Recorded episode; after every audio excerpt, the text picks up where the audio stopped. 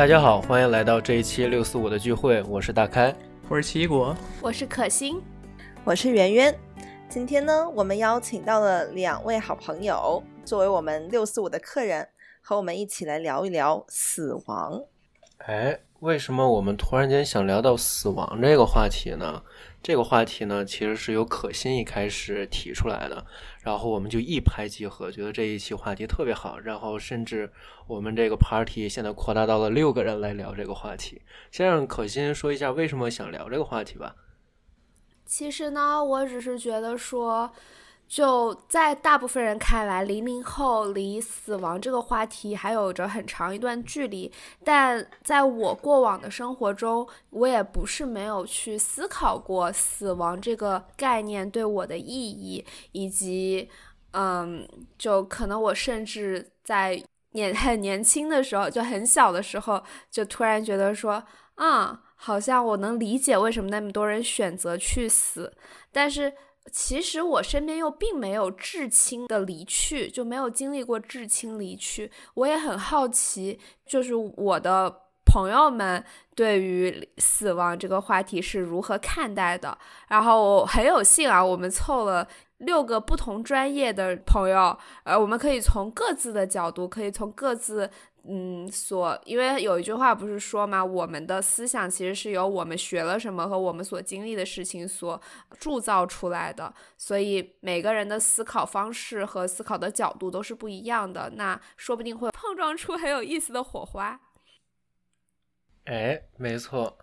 那让我们两个新的朋友跟我们打个招呼吧。呃，瑞哥，说一下你为什么想要来参加这一期。的话题，好，张张大锤也介绍了，我是瑞哥，然后呢，啊，我是一个学习啊神经科学的一个学生，也是一个 pre-med 学生，医学预科生，所以说就很多时候呢，就是无论是就是啊在自己的实验室呢也好，或者是呢在就是啊实习的医院也好，都是会时时刻刻就是目睹就是。啊，生与死这样子的情景，所以说呢，就是我可能这一期呢，也可以和大家啊分享一些我的一些看法，或者是站在就是啊更加科学的角度，或者是医学的角度，就是来分享一下我的这方面的 perspective。嗯，真不错，谢谢瑞哥。呃，我们还有一位新的小伙伴是姑姑，来，姑姑。Hello，大家好，我是姑姑。嗯，我大学呢学的是传媒专业，那么也就涉及到可能经常会从文化或者媒体传播的角度来分析一些我们遇到的社会现象，或者我们可能会接触到的一些概念等等。那么我平时也非常喜欢看电影，然后我就发现其实大量的影视作品，他们经常都绕不开死亡这个话题。所以在今天的节目里面呢，也很希望能跟大家一起。从大众文化或者或者说视听文化的这个角度来聊聊死亡这个概念，太好了！有姑姑和瑞哥加入，我真的感觉这一期将会相当精彩，大家赶紧去订阅。好，那咱们就直接开启咱这一期的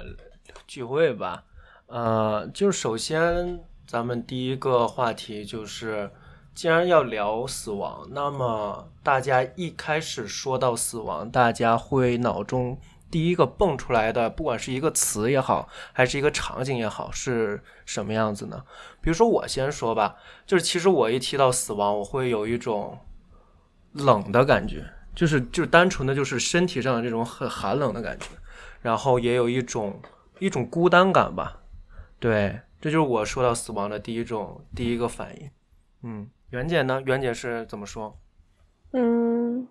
我提到死亡的时候，我其实并没有一个很具体的意象。我想到的更多可能是像呃日本文学、日本文化里面那一套什么从天空中像枯叶一样飘下来的蝴蝶那种带一点美感的感觉。我觉得有的时候我可能会比较浪漫化死亡一点。对，可能也是因为我没有在生活中有一些相关的经历。没错，我们大家其他人都是，就是怎么想的？其实我也会有一种对这种死亡的浪漫化的一种想象吧，包括很多时候我不管去想，其实我谈死，我真的很少去想死亡本身这个东西，我更多时候不会去考虑死亡，就说死亡 in itself，更多时候是说它是为了什么而死，我好像给他会附带一个价值在它上面，所以导致我很多时候讨论死亡的时候，我已经不是在讨论死亡本身了，而是我已经把它转移。其实从某种程度上是一个偷换概念，我已经把它转移到另一个方向上，或者说去聊一个为什么而死这个东西。所以我更多时候给它一种是浪漫化，或者是把它一个当成一种史诗来看吧。而我觉得这个是我个人的史诗，就是提到死亡会有一串东西冲入你的脑海中。是的，嗯，有意思。可心呢？对于我的话，就我可以从小的时候开始说起。就我记得我小的时候，小学的时候，没有偶尔会有那么几天晚上会 emo，就晚上睡觉前就开始想，嗯。会想想跟死亡相关的内容，那个时候会觉得好害怕呀。但其实我后面长大了，现在回过头去想想，我害怕的更多的是我亲人的死亡，我害怕的是他们死亡死了之后我怎么办。但其实我从来没有畏惧过死亡本身，也没有畏惧过我自己的死亡。然后，嗯，以我现在的眼光去看待死亡，我还是会，就是。没办法想象我身边的至亲死了之后我会有什么感觉，但是对于死亡本身，可能因为我看了一些都市怪谈啊，然后跟那个 near death experience 就是濒死体验相关的视频，然后在那些濒死体验的嗯试验的人的叙述中，就他们濒死的时候的感觉其实没有那么的恐怖，其实是。一种很温暖的感觉，就然后还有有些人会报告说看到了自己以前从未谋面的已经去世的家人。当然这些事情在科学上有待商榷啊，但是其实给我的感觉是，这就我不会害怕我自己的死亡。嗯，所以提到死亡，可先想到的先是关于别人的，是以一种第三人称视角看这个事情。有意思，那嗯，那两位新朋友呢？你们第一下第一反应立刻想到的是什么？一个词也可以，或一个画面。姑姑呢？我的第一反应就是要跟家人分开，然后是一家人对围在那个死的人旁边哭丧的样子，很直观。那五月天那首歌那个 MV 是吧？那个什么 走马灯，对。对，嗯，瑞哥嘞，对于我来说的话，应该就是一种无力感吧，就是因为就是大家都觉得现在的科技那么那么的发达，但是呢，其实呢，面对死亡呢，其实很多时候是很无力的。就是说，像我们现在医学，我们可以就是救活一个人。但是呢，什么叫救活？我们只是防止他去死死去而已，但不是真正的把一个死人给变成一个活人，啊，所以说就是很多时候呢，就是在我脑海里面想象的，可能就是一片黑暗，就是可能是啊很渺小的希望，或者是根本看不到的一些希望，或者是说就是一个完全的一个无力感，以及就是这种这样子的一些可能是。不理解呀也好，或者是神秘感也好，也不确定也好，可能就是这项这样子的东西会在我的脑海里面浮现出来。嗯，哎，刚才瑞哥说了一个，我觉得很有意思，就是瑞哥说，我们有的时候可能防止、阻止一个人死亡，但是并不能真正的救活他。嗯，对，就是从这句话中，我能感觉到，就是嗯，死亡和生活，它不一定就是两个。嗯，怎么说呢？完全相反的东西，就是死的反面不一定是生。然后，所以我想问问大家，你们都是怎么定义死亡的？对，大开有什么想法吗？对于我来说呀，其实我其实很同意刚才袁姐和瑞哥刚才，它不是一种二元对立的感觉。但是其实我平时谈到死亡，我现在提到它，更多是用来来让它来。对于我现在的生活的一种，呃，或怎么说呢？用死亡来定义自个儿的人生，这这种说法感觉不太准确吧？但是其实我把他俩经常会联想到一起。对，虽然我能理解你说他俩不是二元对立的，但是我其实经常把他们串在一起思考。对，就是死亡对于我来说，就是最后更有一种说一种总结的感觉吧。就是，就是我的人生是，不是说那一刻就是我人生的。节点，但是更多是他那一刻可以，我说可以写从，如果用一篇文章来讲，那一刻是来写 conclusion 了，就是那一刻我会有可能是由我自个儿提前书写的，或者是由后人来替我书写的一个我自个儿人生的一个 conclusion，对，所以说他对于我来说就是一个对我人生的一个总结吧，对，嗯，果哥呢？其实我不会直接用“总结”这个词，因为其实说起“总结”这个词的话，我又觉得又很能联系上瑞哥所说的一种无力感。总结我们这个东西用在文章的尾部，但文章一般并不是我们想它结束的时候，它就结束了。也许我们写作文的时候，好像哎呀，时间到了，我不得不结尾了，草草收尾。呃，也许说我有什么东西没完成，我就，但我又不得不给它上一个结尾，或者说什么编辑给我打回来，你这篇不能这么写，你必须要重新给它加一个好一点的结尾。我觉得这个东西其实是非常无力的一种状态。命题作文。对，我会觉得这个东西好像别人给我上了一个定义，别人告诉我我的结局应该怎么写，这个其实就相当于所有人都在告诉我。一个一个好的死法是怎么样的？你应该年过八九十岁，躺在医院的病床上，也许不是病床上，也许就是在自己家里，然后儿孙满满堂，他们一边不断的给你一些安心理上的安慰，然后你也许哪一天第二天就起不来了，是没有任何的痛苦。他们好像告诉了我我的结局应该怎么样，怎么样是一个好的结局。但我觉得这样子是一个非常。无力无助的状态，就好像我被自己被定义了。所以，与其说是结尾，或者说与其说是一个 conclusion 总结，我倒不如更直观的，我会以一个更嗯主动的一个心态去面对它吧。我会更直观的说，我我相当于是这个这单事我已经做完了，我想要给他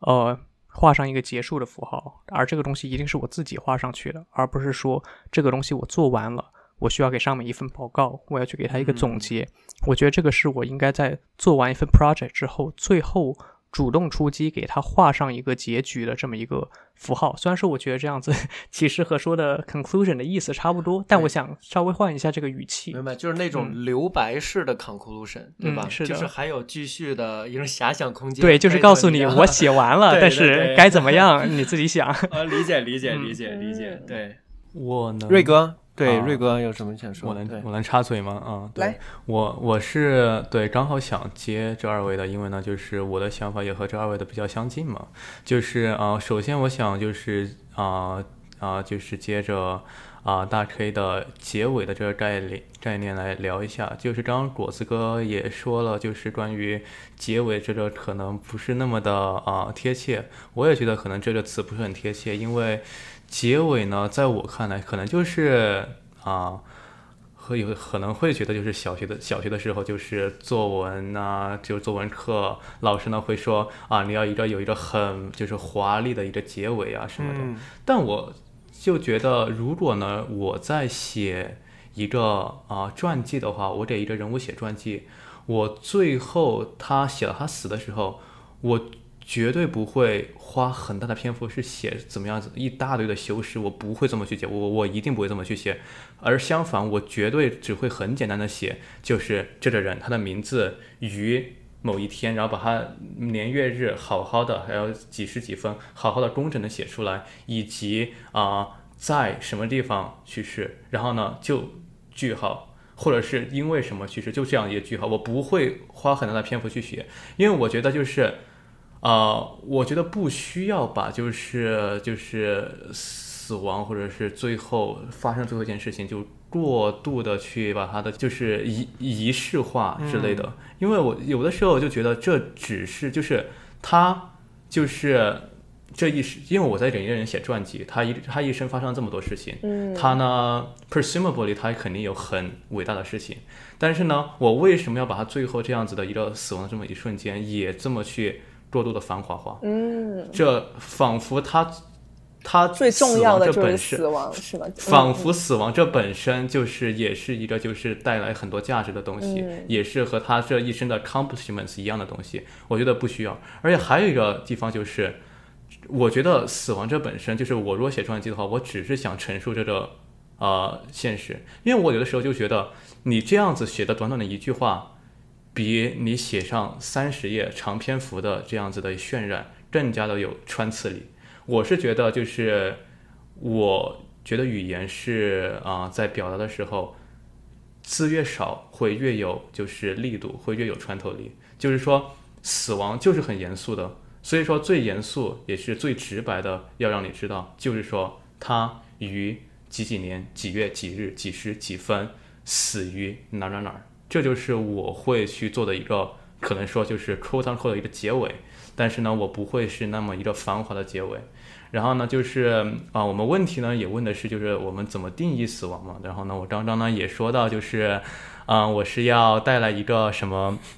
就是医学方面的一个给我们瑞哥上了个加速然后呢，必须带来医学方面的。对啊、刚好啊，我呢就是好好说一下也可以，就是啊、因为这个事情其实是很严肃的事情，就是本身死亡就很严肃，但是在医院啊里面的，就是医学上面更加的严肃。就怎么说，就是说很多的人呢，就是会是一个嗯 organ donor 嘛，就是啊、器官捐赠者。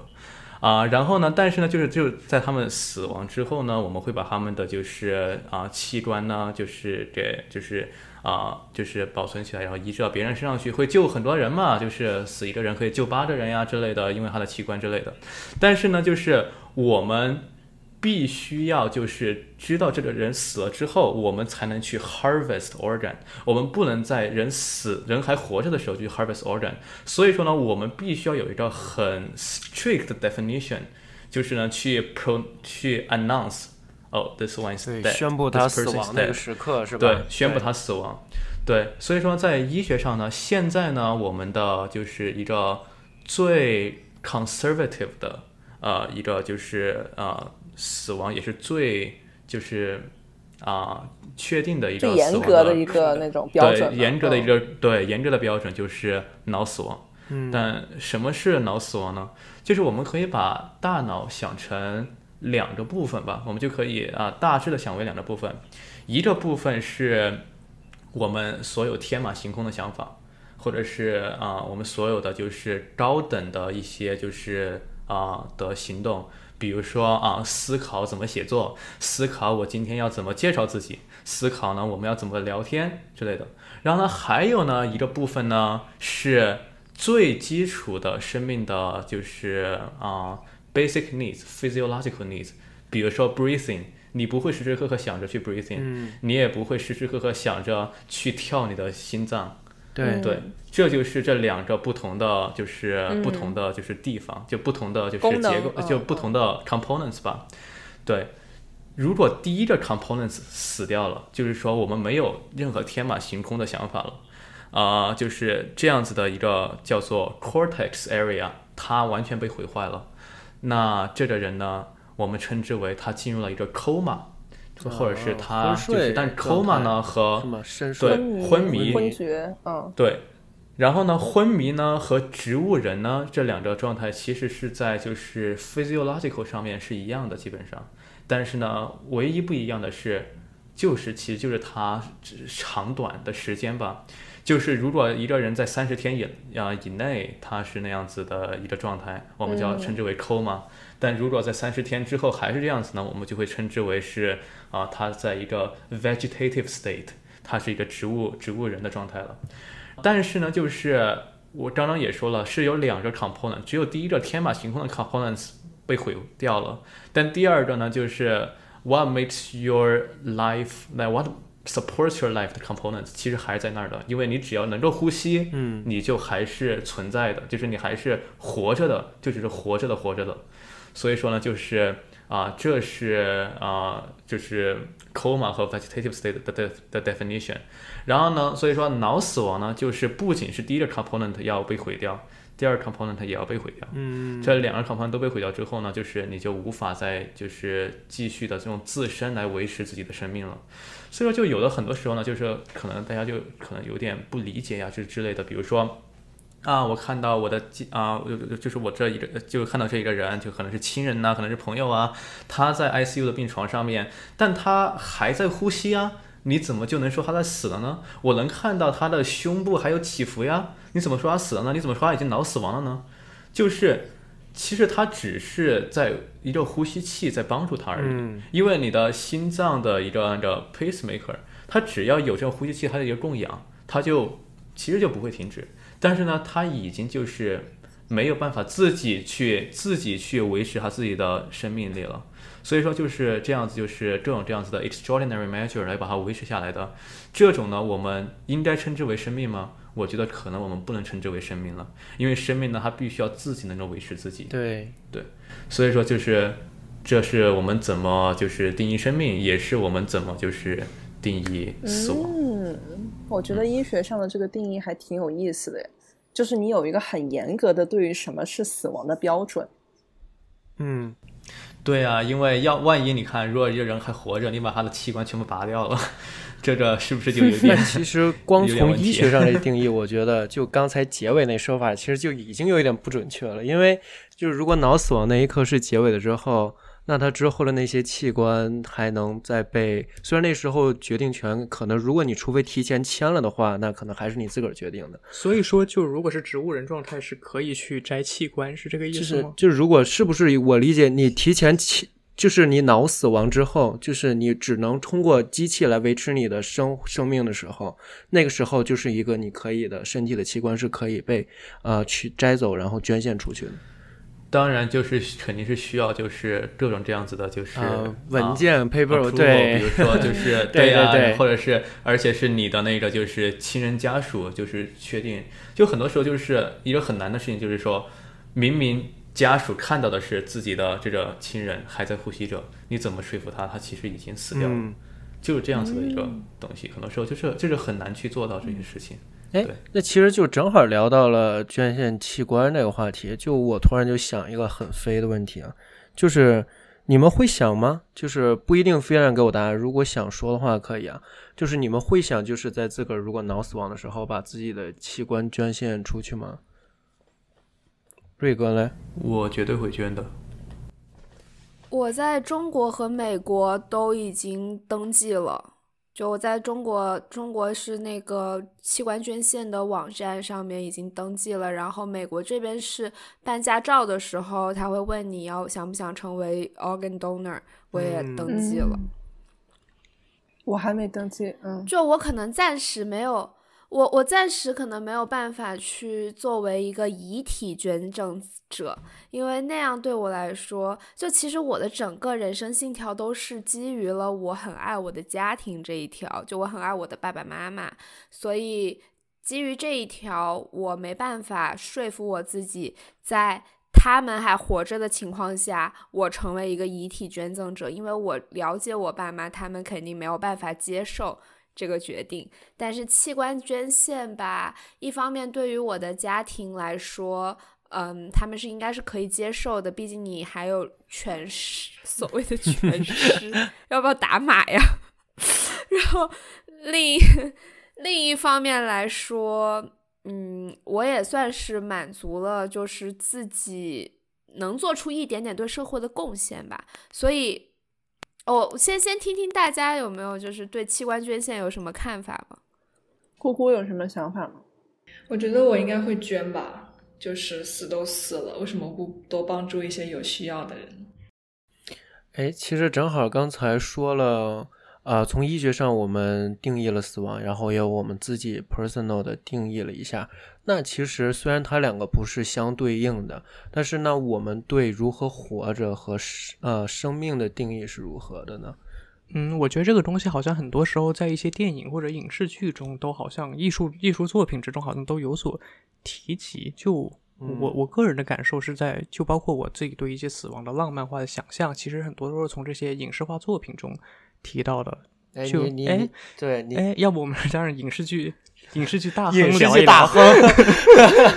笑死。OK，我确实有想说的，就是你们刚才聊到了生和死是不是对立的，或者怎么样，他们在这一条线这个这个 spectrum 的什么位置？这其实让我想起之前看了一部电影叫《本杰明巴顿骑士》，啊，了解了解那个。对，这个是一个很好的电影。来，姑姑用几句话来大概概括一下，不用剧透的那种概括，给没看过的这个人，或者安利一下，如何安利，你怎么安利？对简单来说，首先一个很大安利就是他是 Brad Pitt 演的，他很帅，然啊后里面有够了，肉肉，足够了。所有人去看。然后呢，反正就是这个电影讲的就是，呃，男主角本杰明他出生的时候，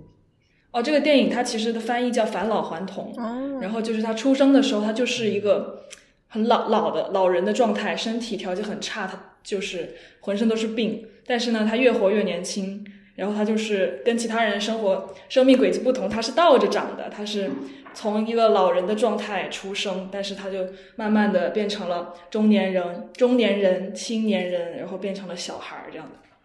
然后这个影片就记录了他如何过完这一生啊，然后在他这个生命中，他遇到了什么样的人，然后怎么样跟他们接触之类。所以我觉得看完这个电影，我的一个感受就是，生命和死亡其实，在某种性质上，我觉得他们是一样的。其实，就是 you know think about it this way，、就是呃，你出生之前和或者说你出生之后和死亡之后的事情，你都不知道。You know, you don't know where this is going。你不知道，OK，你可能你一开始在妈妈的子宫里，你在里面，说不定你也有自己的小世界。然后你就，呃，有这个待产期的这一天，可能你在子宫的时候，你是不知道我出生之后是怎么样的一个世界，有什么东西在等着我。就像死亡其实也是很相似的，就是 OK，你死之前你不知道世界是怎么样的。就是我其实也是很相信，就是死亡它是一个呃。open ending 的东西，像果果果哥刚才说的，you know，就是，嗯，可能死后我们是去往另一个世界呢，可能死亡不是真正的终点呢，就是你不知道后面有什么东西等着你，所以我觉得这一点上是很有趣的。其实像姑姑刚才说的，就是把那种线性的概念，其实就是其实就等于说死亡和出生它就不是一个线的两端，或者它根本就没有端，对，像是一个环的概念了，嗯是有那种感觉，是不是？可心有什么想刚才想补充？就其实针对上一个问题，就是对死亡的定义这个问题，我是等很耐心的等到五个人全部说完了之后，我才想提出一点自己的看法。因为一个是我之前完全没有思考过，就是我对它的定义究竟是什么。第二个就是我觉得我想说的，我现在临时想到的一个定义是有很主观，但是感觉就蛮应和这个时代的一个定义。就我觉得死亡对于有一部分的人来说，可能是一种解脱。就不管是我现在这样子很认真的活着的也好，嗯，还是说那些早就嗯有那种不想好好活着这种心情的人们来说，都是一种解脱。就即使像我现在这样，我也会思考说，嗯，可能如果有一天死了，我就不用操心世界上很多事情。当然，也许这些是绝大部分的问题啊，都是可以用钱解决的。但是死亡就像是说，当你什么办法都没有了，我真的很想就，嗯，与这个世界就想要清静一点的时候，这是一个解脱。然后第二个就是说，呃，就我不是提到说我小的时候我有思考过，就突然觉得说理解为什么有些人选择选择去自杀。其实那个时候我才初中毕业，还没上高中，是初中毕业的那个暑假，嗯，当时就是。跟我的朋友不是在，就有点不是在一个频道上吧。我是已经确定了我要去的高中，我不需要焦急的等待我的中考成绩的出分，而我的朋友们他们有可能要很用心的为中考复习，然后要等焦急的等待中考结果才知道自己去哪个学校，而我已经确定好了，我没有任何需要焦虑的东西啊，我父母也不在家里陪我，所以当我一个人在家。家里的时候，我就可能有一种那种孤独感，然后又有一种觉得说，我究竟为什么活着？好像呃，我活在这个世界上，因为从小教导的是说，从小被教导的是说，你要做一个对社会有用的人。所以，我觉当我觉得我好像没有办法对这个社会造成什么很大的影响的时候，我就会开始怀疑自己存在的意义。就感觉说，好像这个世界上多我一个人不多，少我一个人不少。这个公司，我在这个公司工作，它可以有我，它也可以有别人，就替代性很高。所以为什么是我呢？嗯，当然，后面我被一个朋友开导，就是说，你活着，人活着就是为了开心嘛。那这个话题我们也可以之后讨论一下。其实等于说，这时候开心就变成了你所谓的自己的意义。这，所以我现在可能可以归纳，就称呼我自己为，呃，我不知道中文是，嗯，英文是不是有个叫 experienceism？就我是在经历着这一切，我只要活着，经历了我现在经历的一切，我就不再去思考死亡的意义对我来说是什么。嗯，挺好的。但是其实啊，因为我们刚才算是六个人分享了自己对于死亡的结束吧，那其实还都是有一种就是算是不能算是自然的吧，虽然说也有病死啊什么的，但是对那一种就是突如其来意外的那种死亡，我们还会再说其他的，呃，因为其实也是不可避免的，现实生活中，比如说有啊，像现在现在进行的疫情啊，或者有很多呃。那对那种意外、非预期的死亡，那我们也是可以这样，呃，用我们刚才同样的心态再来面对它吗？嗯，姑姑有什么想补充的吗？还在思考，怎么样面问题？问题就是怎么样面对吗？就是就是那些非预期的意外啊、疫情啊、战争啊，像我们刚才对死亡的定义，包括我们对死亡的态度，就是就是你在想到意外死亡的时候，他们会不会有什么不一样？或者说，你就是怎么看待这些意外死亡？其实我很赞同可心的态度，因为我其实也是这样子，就是我觉得体验为上。就是以前经历过一些，经常经常会思考人生的意义是什么，是吧？就是按照按照这个继承的路走。上上学、找工作、结婚生子，然后之后是什么？嗯，然后有什么是值得让我期待的东西？如果我一眼就能看到头，所以在现在我的想法就是，嗯，carpe diem，seize the day，就是把每一天都活得精彩，然后尽量去体验很多不同的东西吧，去感受这个世界。所以这样突如其来，如果有一天忽然有灾难，或者说飞来横祸把我杀死。我可能也没有遗憾，就比如有些人可能一生想环游世界，但是他如果有这样一个既定的路，他想要就是先做完这些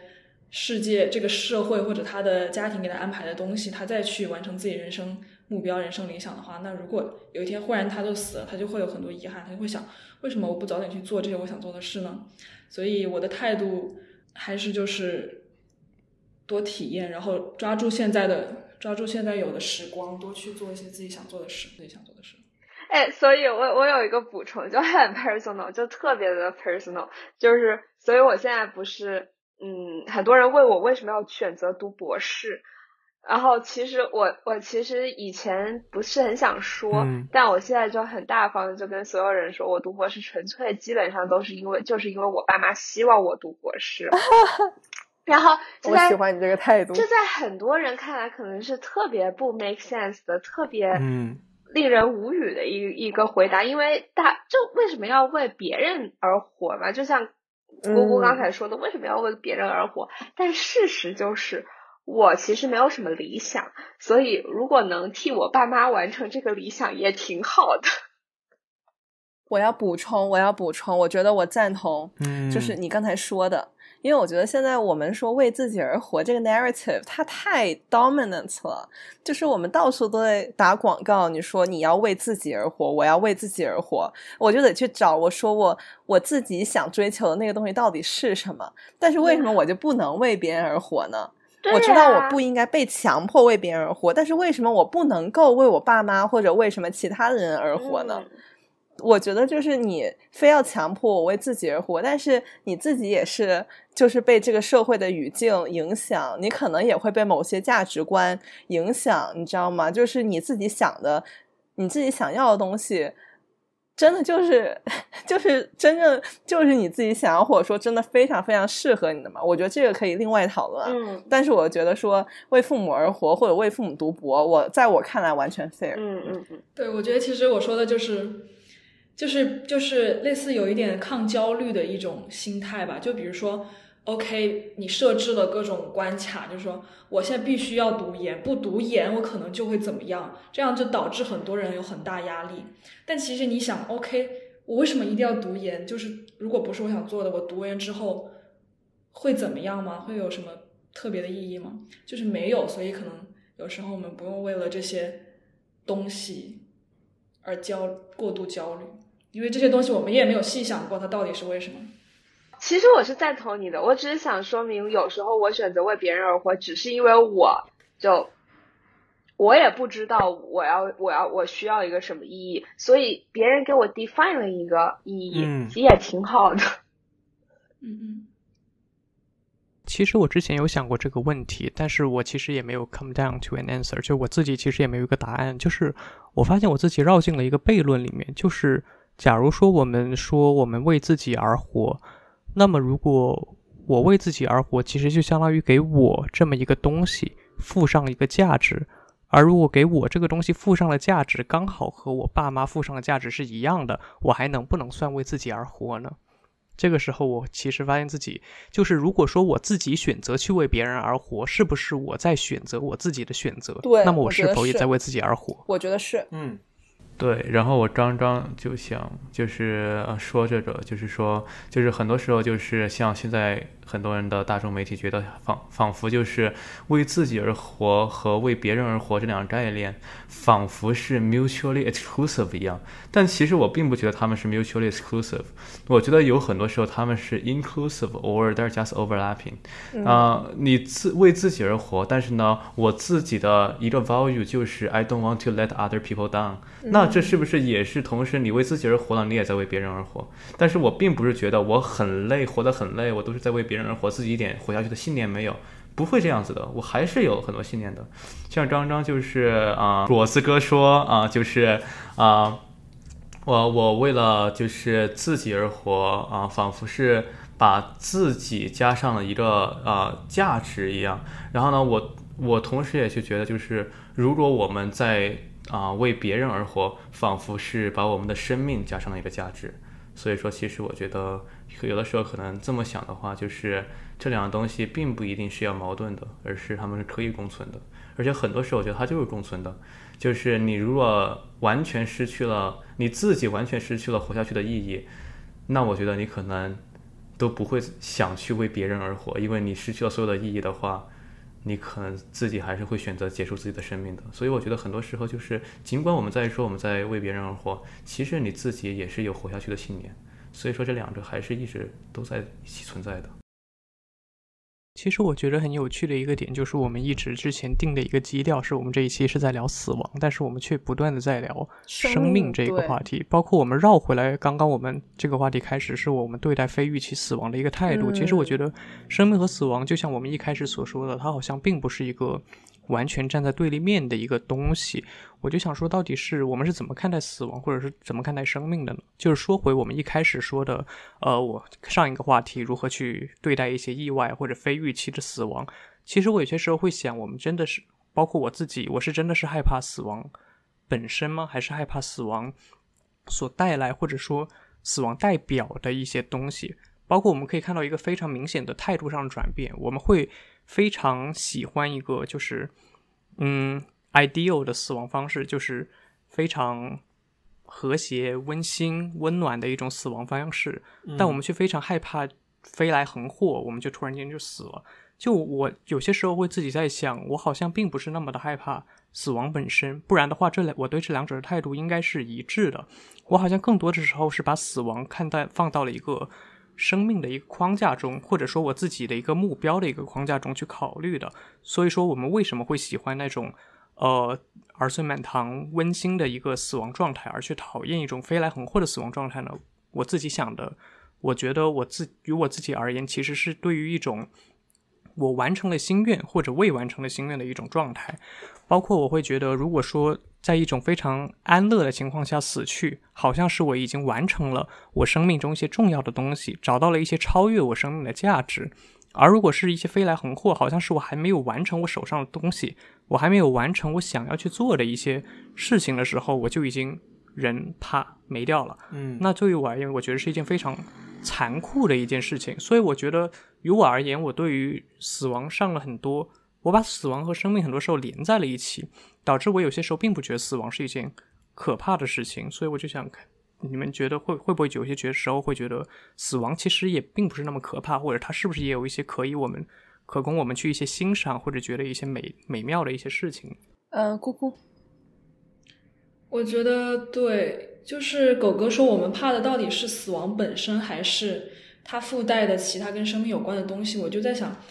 死亡其实它本身有自己的意义吗？就是如果我们不以不用生作为一个基准来衡量和就是来 judge 这个死亡这个东西，它本身有什么意义吗？就是感觉我们也说不出个所以然，因为我们只知道生，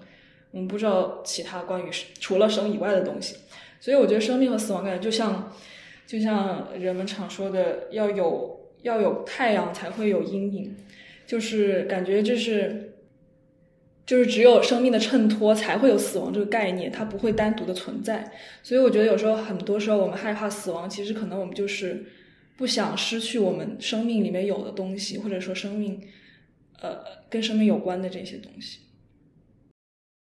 我想沿着姑姑和果哥说的再补充一点，就是，嗯。刚才姑姑说死亡是因为我们用生命衡量，所以我们才发现死亡本身是有，嗯，是很 significant 或者是有意义的。我可以这么可以这么理解。嗯嗯，然后然后果哥刚才提到说，嗯，就是我们看到的死亡有没有它非常有意义，或者说它美的一面？然后我想到一个现象，就是经络。就不知道你们应该都有听过吧？经络是指鲸鱼的鲸，然后落是落日的落，经络对经络对，我以为中医呢。经脉 就是 我记得经络一直就是我从各个嗯读到它也好，或者是看到关于它的文字也好，它好像给我的印象一直都是一种非常美的东西。然后我刚刚搜了一下，它是指就是鲸鱼死后它沉到海底去，但是它的尸体还是在不断的滋养中，就滋养着那个海洋的微生物，然后它就是慢慢慢慢的来分解它的尸体，这个时间可以长到百年。然后就是说，嗯，这样一具鲸鱼的尸体形成的生态生态系统，与热液冷泉一同被称为是深海生命的绿洲。我觉得真的非常美。就是这个鲸鱼的死亡，它恰恰象就是象征着无数其他海底其他生命的那种延续，或者说就是给它以滋养的那种感觉。我觉得，就可能我对死亡它的它的美的这种感受，可能也是源于说死亡它其中蕴含那种生命的那种感觉。可心，那我做一个类比啊，没有啊，我就想做一个 analogy，做一个类比。就其实你说这个的，你对于经络这个现象的描述，嗯，跟人类死后捐赠器官。是不是有一点类似？但你觉得器器官捐赠是一件很美的事情吗？我我我问这个没有任何的含义，我只是单纯的想了解一下，因为其实即使我自己呃登记了器官捐献，我也其实没有丝毫觉得它是美的，美的就是嗯，所以我很好奇。其实一个更简单的类别，我第一刚才一一开始听到袁姐说的经络，其实就是对于我来说就是泥土这个概念嘛。其实所谓的尘归尘，土归土，就是死亡之后融入大地，其实就是孕育。呃，不管是下一代也好，还是孕育一个新的世代也好，就是你的死亡可能代表了一个时代或者一个呃一段人生的终结，但是你的这个可以孕育出来下一个新，在你这个呃你的这个时代上有一个新的开始。其实如果将可以说，如果说我也可以很美化，当然语言可以很美化器官捐赠这个事情。比如说，你捐的眼角膜就是能给别人带来光明，然后他用着你，呃的眼睛去看新的世界之类这样的话。但是确实，如果只是单纯说，有时候可能就是还是你自个儿那个心态吧，你把它考虑成当成一个。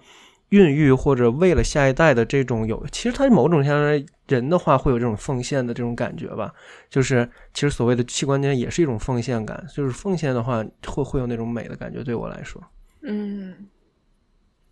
瑞哥呢？瑞哥会觉得医学上死亡会有美的那种瞬间吗？如啊。呃，反正我想象的场景就一开始也说了，就是啊那样子一个挺无力的一个感觉。然后呢，但是呢，美的话呢，确实我们在讨论器官捐赠，就是我不知道我能不能说它是是一个很美的事情，但是呢，它至少是一个呃从啊可能是啊可能说的稍微难听一点是 economically efficient。啊，或者呢，也是说它是一个挺伟大的一个事情，或者是，然后呢，就是，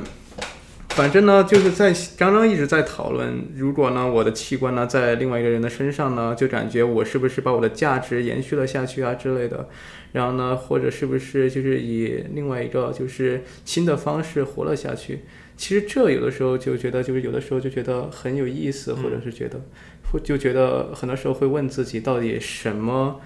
啊，makes us us，就是到底是我们的所有的 body parts that make us us，还是我们什么其他的东西 make 啊 us us？就比如说，我们想几个啊啊比较好玩的几个 theory 吧，或者是 thought experiment，就是啊第一个 theory 是啊 body theory，就是说 which which means 啊你的 body parts 啊 make who you are。Okay, fine. Uh, let's say, uh, you had a really bad injury. 然后呢，你全身上下所有的地方都需要截啊，都需要就是截肢，或者是都需要就是啊，需要器官移植。所以说你呢就必须要做一个完全的一个这样子的，就是啊移植。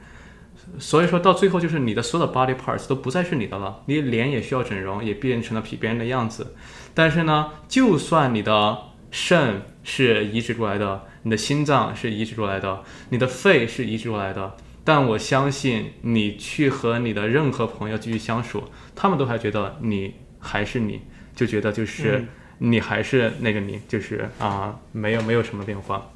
就除除了你的外外外面不一样。所以说，就是如果 body parts 不是我们的话啊，那我是不是就就是普通的 body part 不是我们的话，是不是大脑是 what makes us us？然后呢，就又可以想，就是如果呢，我们把就是啊，如果科技特别发达，把两个人的大脑完全交换，交换到另外一个人的身体里面，携带着所有的 memory，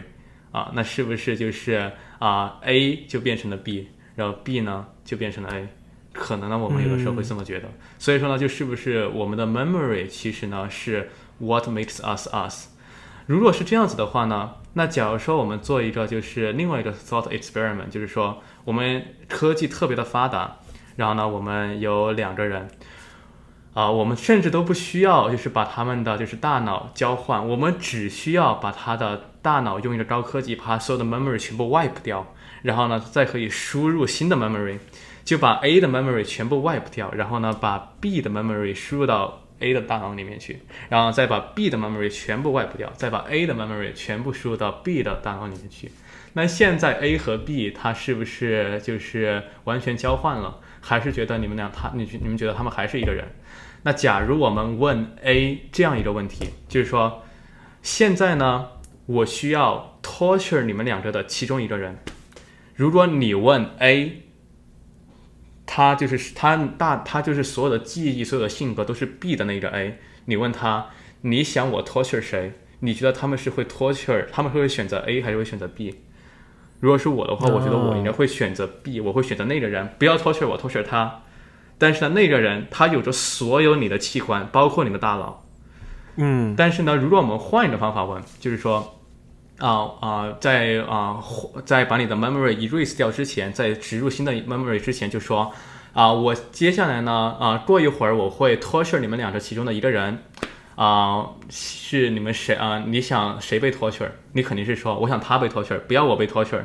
但是呢，就是你又主要说好啊，如果我要啊，如果我把你们的记忆全部抹掉啊，你们感受不到啊，就是到时候是被 torture 了，你还会选择你现在的选择吗？啊，你应该会说，对我还是会选择我现在选择，我不要被 torture，我还是要另外一个人被 torture，因为这就是一个自自我保护的一个心态。然后呢，再接下来呢，我再会问你一个问题，如果啊。啊！我在 torture 你之前，不仅把你的所有 memory 全部 erase 了，我甚至会把另外一个人的 memory 和 personality 全部植入到你的身上来。啊，所以说呢，就是你其实是觉得你是另外一个人。你醒来之后，你现在还会让他来进行被 torture 吗？我相信，如果是我的话，不知道你们答案会是怎么样。但是如果是我的话，我还是会说，对，不要 torture 我，torture 他，无论怎么样都 torture 他，我不要被 torture。但其实这两个。exam 这两个 scenario 是完全一样的一个处境，但第一个处境你在想你自己的 body 被 torture，但是第第二个处境你在想一定不要自己被脱圈儿，就像那个人被脱圈儿。无论你再知道的多么的明白，所以就是这样子就出现了一个 conflict，就是 what makes us us？Memory data or our body parts？就有的时候会这么想。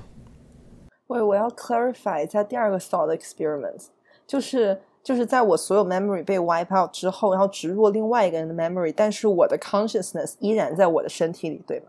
就是我拥有另外一个人所有的 memory。然后但是我依然是，就是 I know this is a question we we have to discuss，但是就这个身体里的意识，它始终是没有变过的。如果我们假设有这样的一个意识存在的话，啊，什么叫做意识？你可以 define 一下吗？就是。就是如果我说像第一个 thought experiments，就是那个，嗯，对不起，能重复一下第一个 thought experiments 吗？你是说 body theory 吗？还是之后就是把两个人抓过来？body 器官那个，嗯，对，body theory 就是所有的器官全部都给换掉，所有的 body part 除了大脑，所有的 body part 全部被换掉，就脸脸都全部整容了。就这样子，那个啥啥啥之船的问题，特修斯之船是吗？嗯，就是那个船还是原来的船？嗯，呃，可惜我觉得圆圆想说的不是我，我觉得你想说的那个 consciousness 就是那个人的意识，你指的是比如说他的痛觉，还是他自己感受到的吗？这种？嗯，就是他，嗯，因为就是，就比如说我是一个人嘛。是吧？然后，这这真的是一个要讨论问题。比如说，你是个人还是我是一个人？我是一个人。打住一下，就是就是 consciousness 这个问题，我花了一节课一个学期都没有整明白。Let's not go too deep into it。对，不要太那个。现在在对，现在在 neuroscience 上面也没有一个对 consciousness 的 definition define 不过来。好多书都在 try to define，but yeah, I know, I know. Just a detail，就是你把我的 memory wipe out 之后，我这个人还是有生命的，是吗？就是我还是能够思考的，只是我的 memory 已经不在了。对，就是相当于就是你的所有的 personality，你的 memory，就是 what makes you you kind of changed，but 是不是像恢复出厂设定这样？OK 啊，对，就是这样子。啊！但是就是不是恢复出厂设定，而是植入另外一个 data。就是你在你在恢复出出厂设定的基础上，植入了另外的记忆，植入了一个 iCloud，另外一个人的 iCloud。啊，对对对，就你从 iCloud 上面下载了东西下来，哎，这样对，就这还是不是你的手机？但如果是手机的话，我们肯定就觉得这还是你你的手机，因为它手机就是手机，我们就是觉得手机就是一个 part。但是如果上升到生命的话，我们就觉得。它可能就不是一个 part 的一个问题了。嗯嗯嗯，我我其实想提一下《西部世界》，就是我最近还在追的一部剧，不知道你们看过没有？我可以大概 recap 一下。我就只看了第一季，但是它跟那个瑞格讲的有一些联系。就西部世界，它是一个人为建造的、打造的一个乐园，然后里面全部都是机器人，他们是就我们叫 host。这些 host 呢，它和我们人类几乎一模一样，就是他们除了我们可以嗯给他们写 storyline 来控制他们的意识之外，就是他们也会做 improvisation，也会反应。然后就因为这些 host 他们被打死之后是需要送回去恢复出厂设置的，所以就是就是那些去到这个乐园的游客，他们会认为这个 host 他们只是一个机器人，I can do whatever I want with them。但是就是在这些 host 他们被更新，然后植入了一个叫 Rare V 的东西之后，就是 Rare V 是可以保留他们的部分记忆的，就是他们可以嗯。在过去的，比如说我今天在弹钢琴啊，弹钢琴的时候，嗯，有个人他把酒瓶砸到我手上，我的手就受伤了。然后第二次我再弹钢琴的时候，我就会意识到，嗯，比如说这个 incident，然后我就会可能会做出一些反应。然后就是有了这个，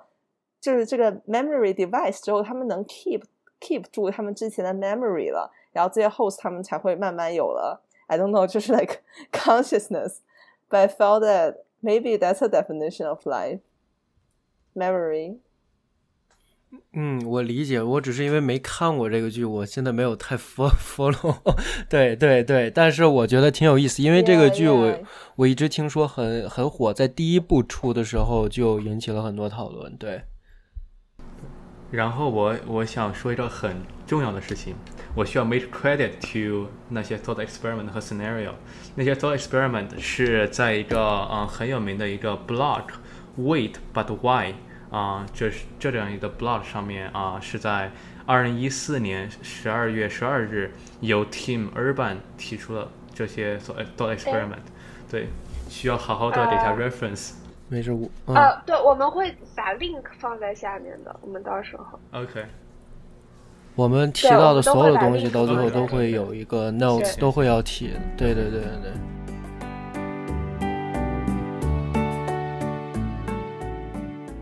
不好意思打断大家收听，跟大家说一声，啊，我们姑姑呢，因为在录制期间临时有事，所以并没有参与我们后半程的录制。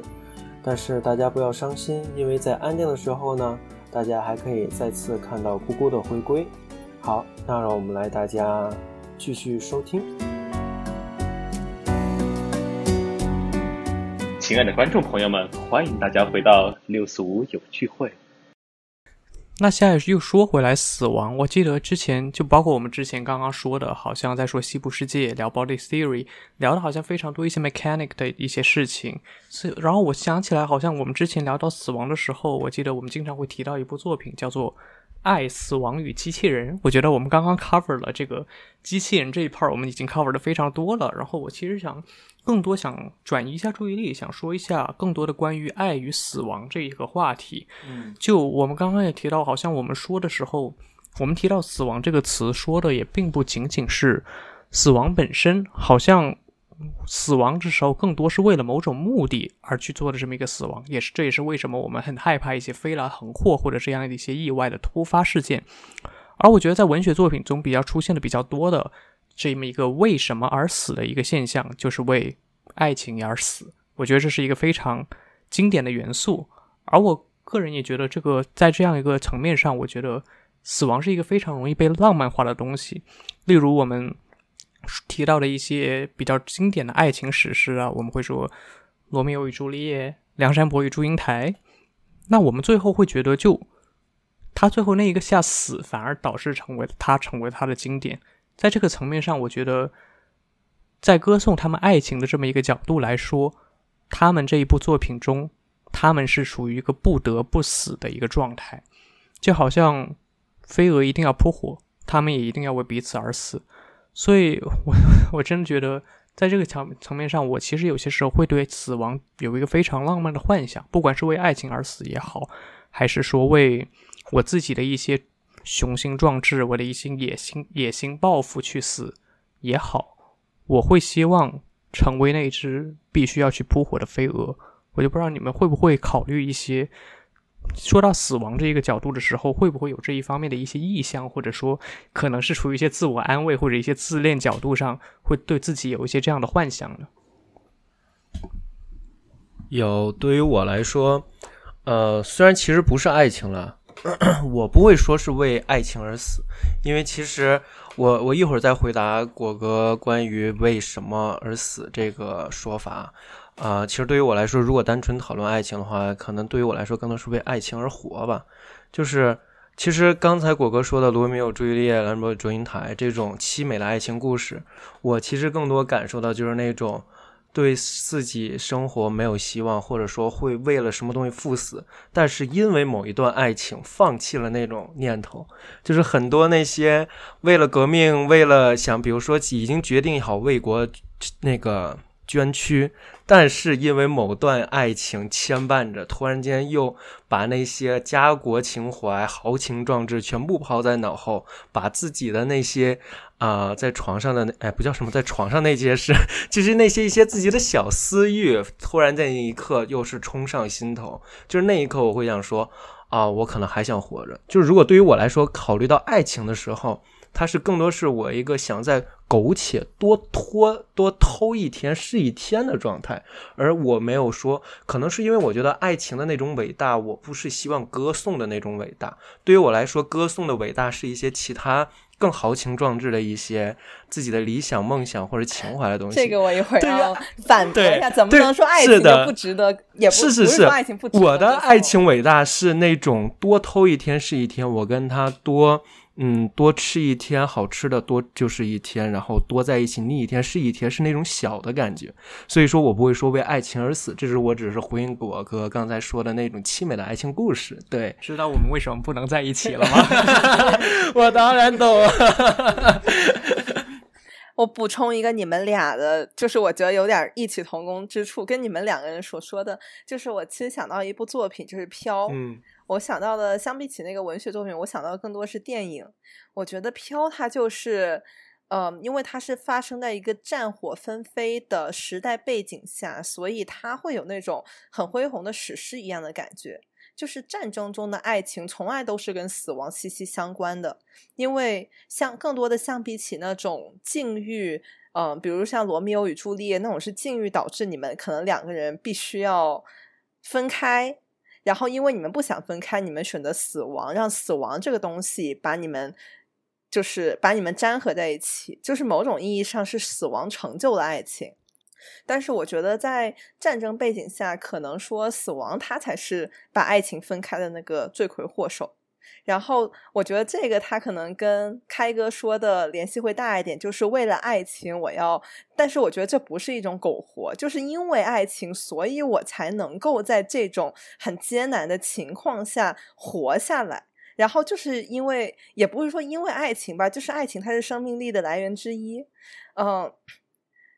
怎么说呢？其实我一直我一直不觉得说不是。就是就是飘的主角，我知道他是爱情，但除了爱情，他还有其他的东西，比如说，他不仅仅是对人的爱情，还有我对土地的热爱。就像 Scarlett 他说的，这个土地，它才是这个红土地，才是他一直生活下去的一个希望，红土地才是他的根儿。嗯，对，我觉得说，就是就是这个爱情，虽然它不是对人的爱情，但是，嗯，怎么讲？对不起啊，我有点 lost，我有点 lost。没事，其实刚才你说到战争中的爱情，其实，呃，对于我来说，我就有两种概念吧。一种就是因为这个爱情，我想让自己保住自己的生命，就是因为因为我想回到他身边。但是其实第二种就是因为我知道我要保护他。因为我为他而，我比如说我为了这个战争，我必须打赢他，不然的话，我的后方也会是呃也会遭到打击或者被敌人侵占，所以说我会也会打得更加卖力。其实两种情况下，一般的战争主题我经常看到或者感受到的，其实就是这种，它其实就是作为爱情作为一种你的激励，就是他那是那一刻的爱情变成了一种要保护，对，对于我来说，它就是一种需要保护那段爱情或者保护那个人，所以我要更加奋力的战争。之前我记得古希腊好像有这么一个军队，我忘了它具体名字啊。它好像它虽然是一些男同志之间的爱情，它有一个军队完全是由一队一队的，呃，好像是多少几个人，三百个人的军队，一队一队的人，他们是组成一个军队，然后就是上理念就是你必须要为彼此对为彼此而战，为你的爱情而战斗，这这么的一个军队。对，当然我看到就蛮有意思的。对但是他输的很惨哎。啊，是是是，可能最后还是人数太少。对，我觉得我要提一点，就是就是因为爱情，我要更加努力去战斗，去保护后方的人。嗯，怎么说呢？可能我自己本人我不是特别喜欢那种，就是要保护我的国家，或者说我要更努力去战斗，去保护说我这片土地上的人，或者就是我的爱人，他需要我的保护。可能 I don't know，就是可能我自己 I'm not too for 就是 the huge the grand narrative、对，但是我可以理解，就是说因为有爱情，所以我想要继续延续下去，我想继续嗯。生存下去。对我可以，我可以理解这一点。其实就是像接着我一开始说说那些，其实为伟大的东西、为死亡的那种感觉，或者为扑火的那一瞬间的那种感觉，就是我其实一开始说，我觉得不是爱情，对于我来说，可能就是一种，其实就是一种为了一种理念吧，可能这种理念可以是爱情。就是对于我来说，就是比如说我奋斗的事情，我追求的东西，我死亡的那一瞬间，就是火把呀，这不经常会有这种意象吗？把自己燃烧掉，能唤醒多少人？那种启蒙感，那种感觉对于我来说，呃，我是能特别能理解的，会有这种感觉。对我描述的这种，不知道是不是果哥一开始心中所想的那种感觉。果果哥果哥一开始说是那种。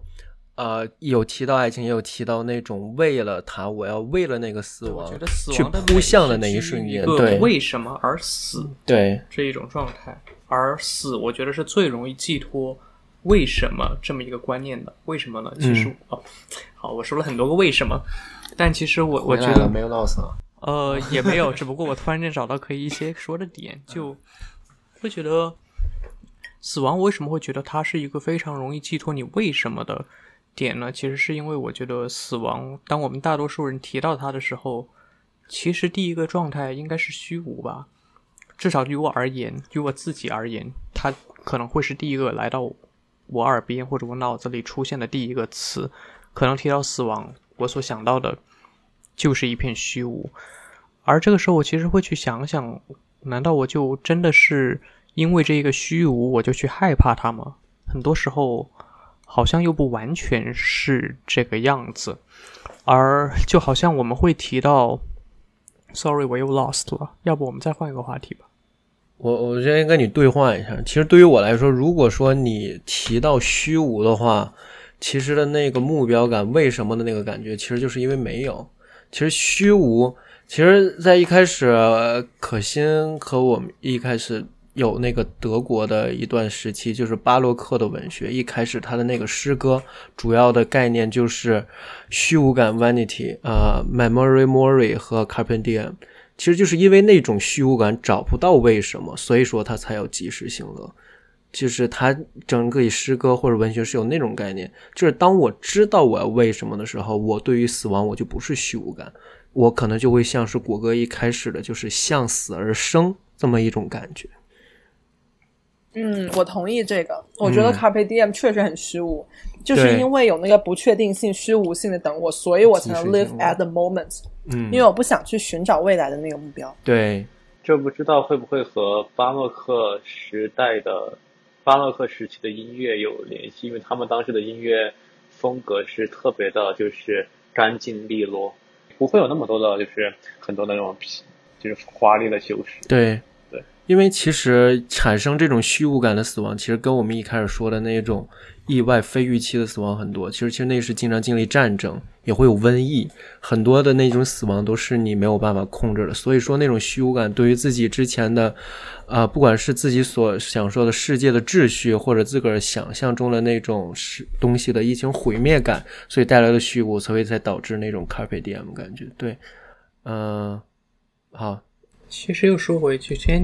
你刚刚提到德国，其实我特别特别说起又说起这个话题，我也其实特别想提到一位德国的哲学家，就是尼采。嗯刚包括你刚刚 quote 的“向死而生”，其实也是他的一个非常主要的论点。其实他口中的一个死亡，很多人可能或者说只是看他的 quotes 的话，会理解成一种非常消极的态度，包括更更何况去结合一下他的背景。后半生抱着马说：“哎呀，我懂你。”然后就被送进了精神病院。大多数人会觉得他可能是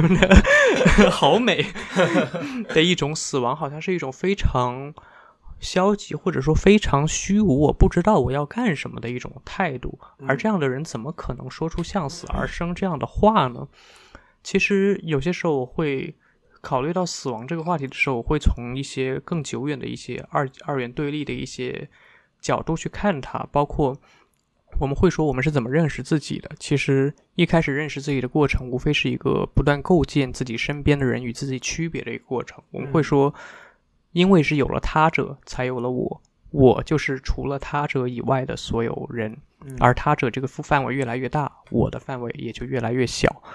所以换句话说，他者就是我们最不熟悉的领域，而我因此成了最熟悉的人。而我觉得放在这个框架上来说，死其实就是我们一个非常不熟悉的领域，这也是我们为什么会觉得它虚无的原因。我们并不是说觉得它这个东西就没有任何的意义，而是这个东西它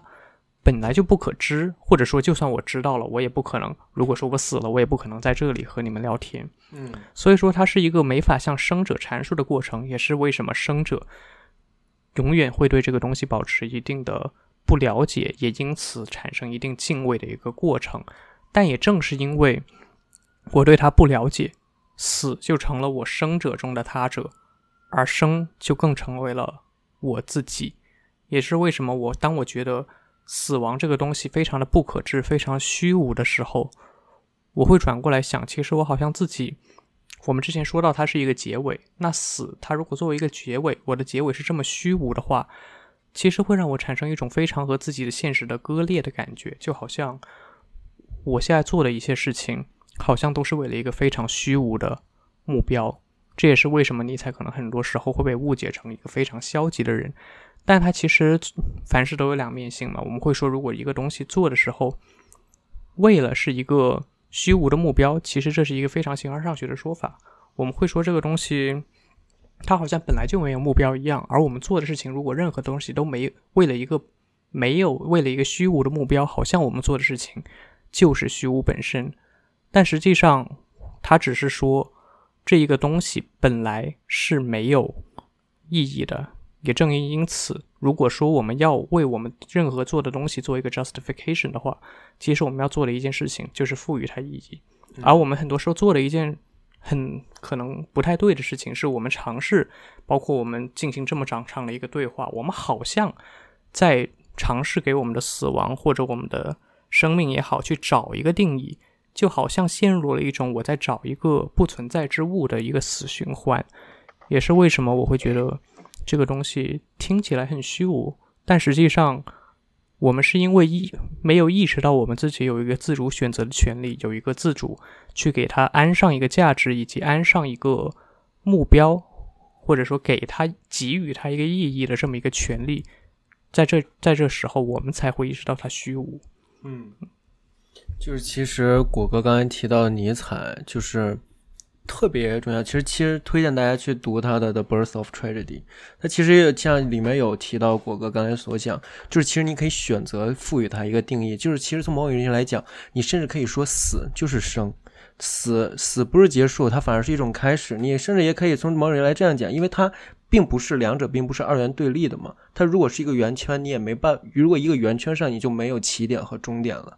就像很多，比如说，呃，经常会，比如说一些俗语啊，“凤凰涅槃”，对吧？它化成灰之后，它才能再重新诞生。那你说它化成灰的那一瞬间是它的生还是它的死？那一刻其实就模糊了。其实这就是你自主的一种给它赋予意义，或者是你对它一种自主意识的选择。我可以这么理解来概括一下吗？嗯，我觉得是可以这么去理解的。嗯。嗯，那其实，因为其实如果你这么思考的话，其实其实像我们几个人这么这样来聊这个话题，其实可能我们对这个问题自己早已有他的方式来啊思考过了。那其实因但是因为呃，其实可以，听众也可以在底下留言啊，就是大家如何克服自己第一次如何克服对死亡的这种恐惧感，或者说如何对那种不知未知或者对那种虚无的这种感觉是如何找到意义的呢？其实我相信我我我不我不能替其他人说话，但其实我现在像我的感觉，就是我可能跟果哥差不多，我是愿意给他赋予一种意义感，或者是我选择。它其实就是我像刚才所说的，我如果我的死亡并不是一个结束，它其实是反而是一个开始。那么的那一刻的话，它对于我来说反而就没有那种虚无感和未知感，反而是有一种向往感。就是我的我的我的那一刻可能代表了一个新的开始，这可能就是我自己个人是克服了对死亡的一种恐惧吧。那其实我们可以分享一下，大家是或者说我们可以讨论一下啊，大呃现在的社会啊，呃是如何来对待这个问题的？袁姐，我想了想，嗯，至少是中文的自媒体吧，或者说社交平台，我感觉很少看到关于死亡的讨论。嗯，可能在我印象中，跟死亡差不多绑定的，就像嗯老衰老，嗯这个东西。就是现在感觉，一旦我们衰老之后，有一点在社会中隐形的感觉。嗯，就是像，嗯，我得承认啊，就是中国社会的很多设施，或者说大家一直都在说的那种移动支付，任何东西都数码化，其实没有考虑到老年人的需求。是我感觉说，就是我们其实连衰老这个话题都很多时候都避之不谈。嗯，然后。对于死亡，更感觉它在传统文化中国的传统文化中是一个比较忌讳的东西。嗯，是的。嗯，所以我很少看到相关的讨论。可能我自己也没有说，嗯，经常的去训练我自己去想死亡这个东西。更多时候可能是一种今生的训练，就是一提到死就说啊，不要说死，好不吉利啊，呸呸呸，然后就避免了很多，就错开了很多去讨论死亡或者说怎么面对死亡的机会。嗯。嗯，其实我对这个东西也是深有感触，就包括我，我之我之前还和大 K 在大概在聊的时候，也发现其实好像现在互联网上也越来越少提及死这个词了。我们很多时候会看到，哎呀，笑 s 了，或者说笑不活了，其实都是指 代这一个东西。我也我也确实能理解，在中国的一个传统的一个文化上，应该会对死有一定的忌讳。但要说回来，就是我自己去如何去克服这一种恐惧，或者说去克服这么一种忌讳，然后呢，可以在这儿如此坦然去聊这些事情。其实很多时候我也是觉得，就我会觉得挺不公平的，就好像我从来没有要求过自己去自己被生下来，就好像我没法选择自己的生命。而我觉得，如如果说我没法没有办法去选择自己死亡的话，这应该是一个非常。悲剧的事情，我会觉得这个东西非常的可悲。如果说我没有办法选择自己的死死亡时间、死亡方式的话，那这那我这一辈子过得有多不公平，有多悲，有多憋屈啊！嗯，也就在这一刻，我去我去想一下自己对于一些我自己死亡的一些控制权的时候，我才意识到，好像我之前没有真正的活着，我好像之前都只是在玩一个我是一个活着的人的这么一个角色扮演的游戏。我好像在扮演一个活人，扮演个不断的给自己一个心理暗示，告诉告诉自己，嗯，你现在是活着的，你不应该去考虑一些死亡的问题，你应该去害怕它，你应该去畏惧它，你应该去和它保持一定的距离，因为你是活的，而死亡是恐怖的东西。但只有当我直直接的去考虑它，我知道它，我知道我既然如已经没有问我父母把我生下来。那我就应该有权利去决定自己的死亡，来来维持一定的平等的关系。也就那一刻，我才开始真正的意识到我自己的一个活着的状态，而不是一个活着的角色吧。所以说，也就那一刻，我觉得会我自己会有一种跳脱的状态。我更多的是成为了我自己，或者说一个不怕，不能说不怕死的我吧，可可能说更多的会是用一种更客观的角度去看待死亡这么一个观点的。人，而不是单纯的已经在一个生物的生物的一个角度上，已经给我分辨好了生者这么一个角色，而让我去不断的去驳斥死者的这么一个角度。嗯，有意思。其实，呃，中国的呃，其实也不光是中国了，其实全世界社会很多都有像果哥和袁姐聊到这种话题，对死亡会有一种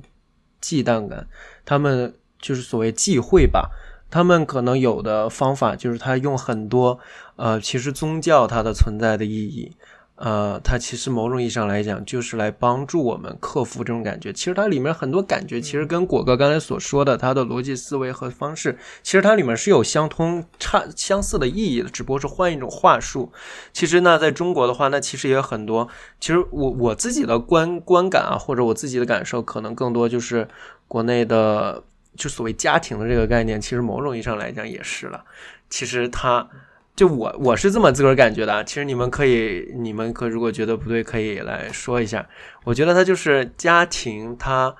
呃存在的某种感觉，其实就是在延续，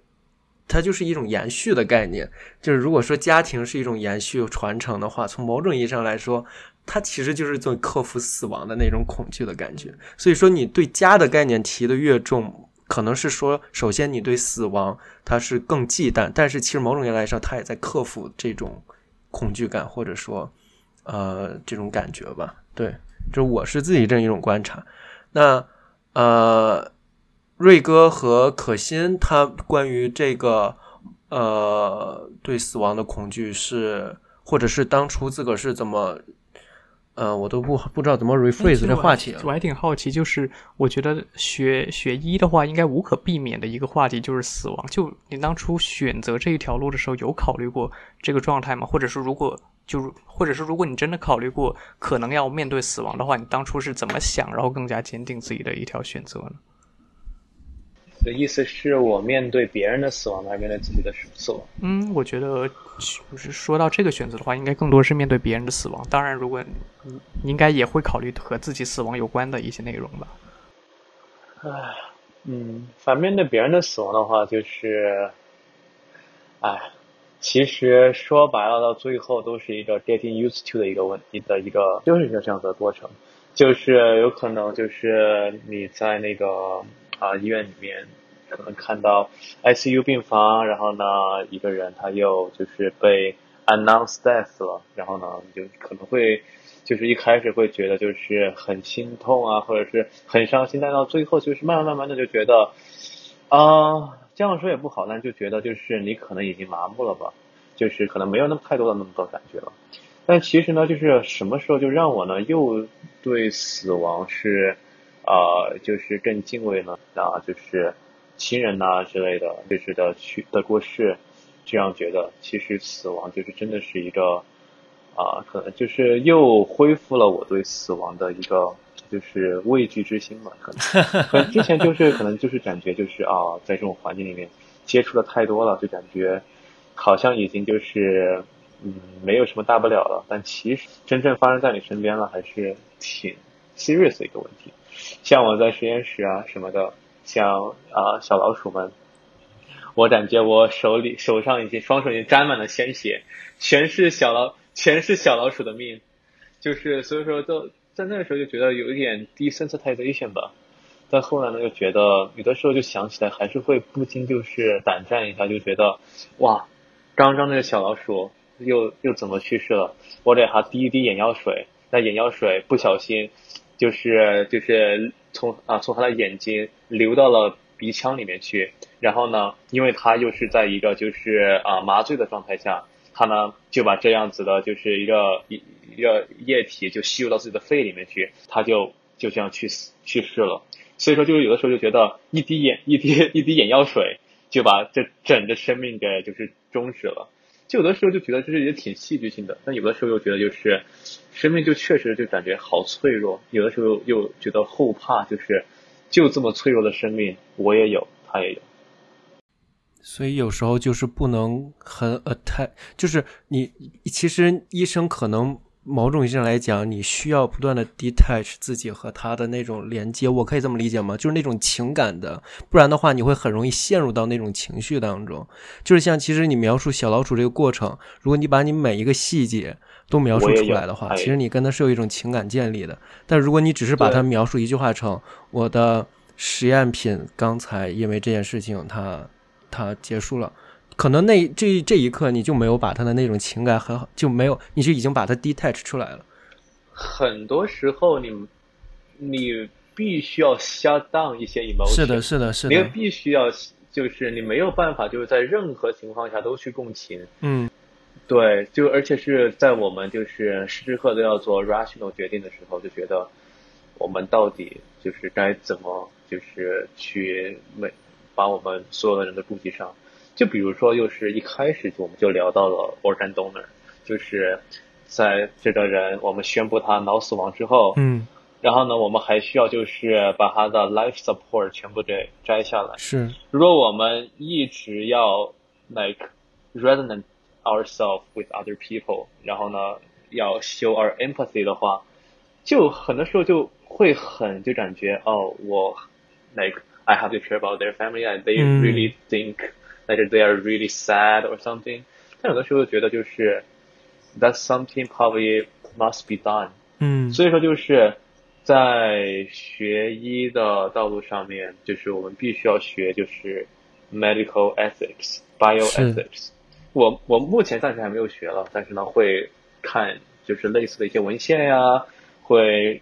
听类似的一些讲座呀之类的。就有的时候就觉得，其实很多时候你的 decision，因为特别是医生这样子的职业吧，就是每天都是在和生死，就是在死神面前抢生命抢回来一样。然后呢，又是一天到晚都是感觉自己的双手，要么呢是救了人，要么呢像是自己杀了人一样。嗯，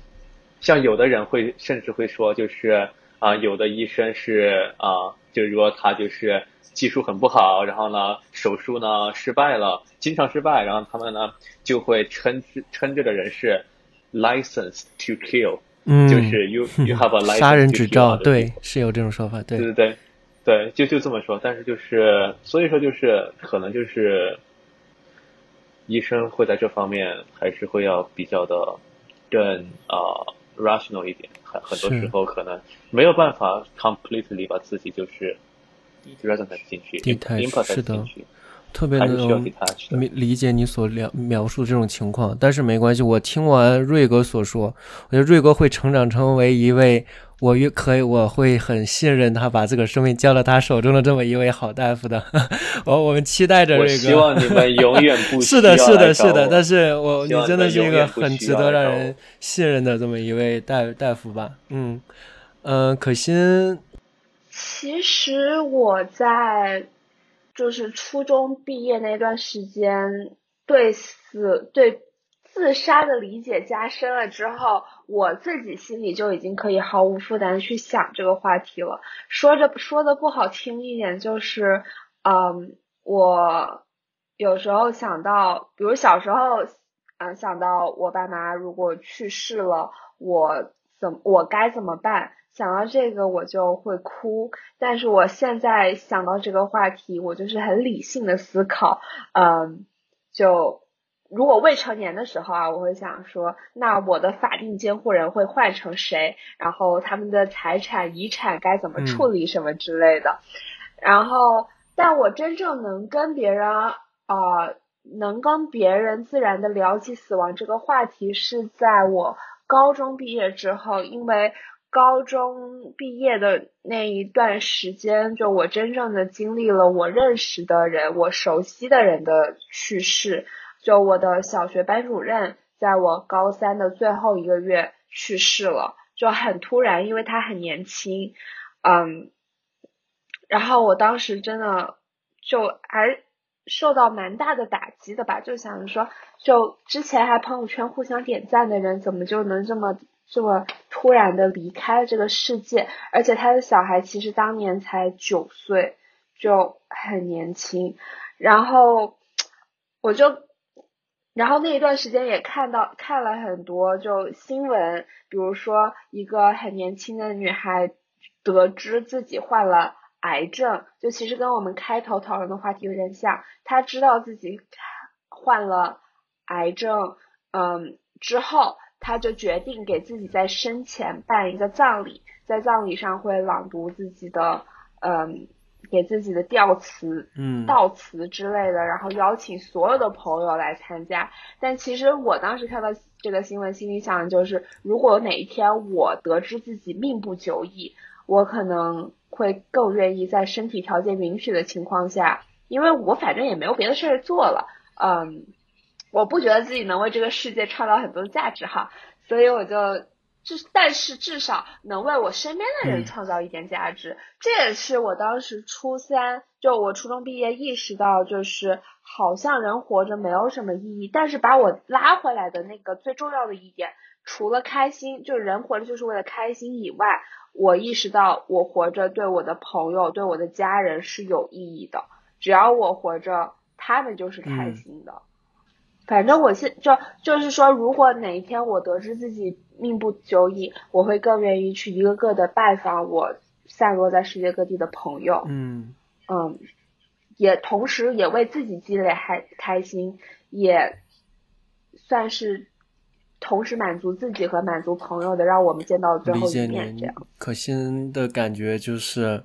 他克服恐惧的方式就是让我们不太难过，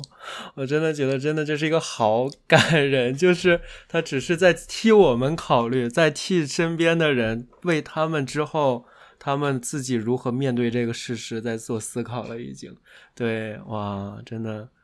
哎，那我们。现在不如正好顺着这个话题，我们来大家正好讨论一下，就是一个比较具象化的一个场景，就是大家有想象过自己的葬礼吗？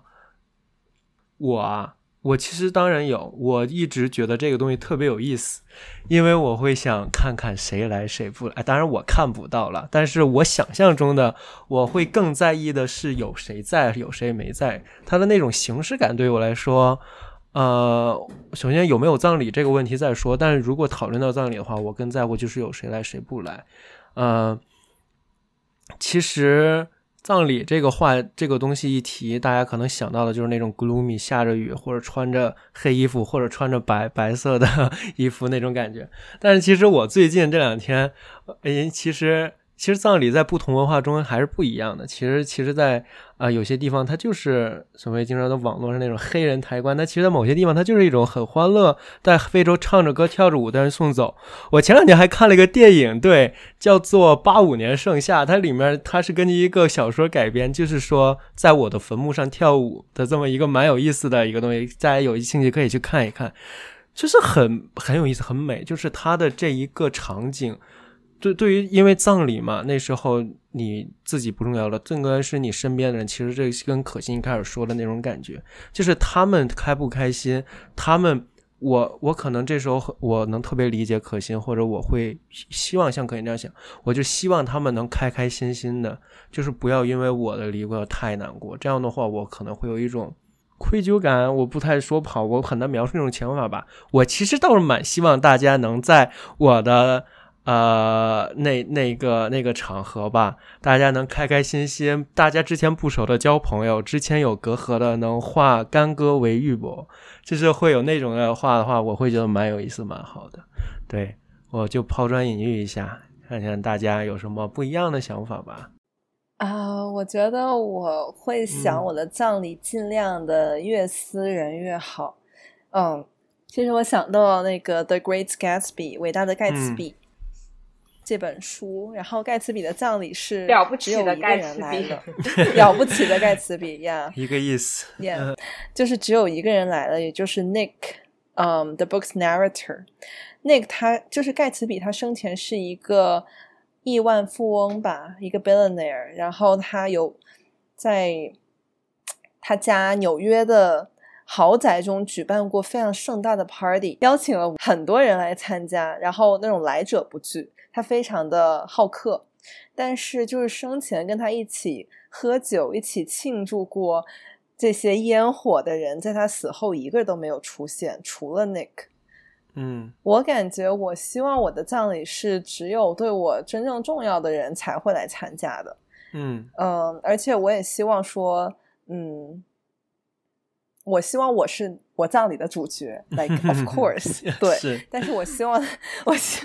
我理解袁姐，我都不是我葬礼的主角。我我理解这很多人现在确实很多，他只是一个聚会的一个借口，大家来相聚，是是这样。我理解袁姐说，对，对我刚听到开哥说，希望大家能在他的葬礼上化干波干戈为玉帛，我心里在想，太伟大了。我说，如果有人在我的葬礼上就吃着。吃的 refresher，然后就是聊什么啊？你又在哪儿工作了？我就觉得说 我要把我的棺材板给踢起来，踢起来！你们都在干嘛？给我哭！不是，就是就是希望你们能不能真诚一点的悼念我？我的骨灰都还没还没扬呢，我的我的血都还没冷下去，你们就开始 network。嗯，是，所以我希望他能尽量私人 私人一点，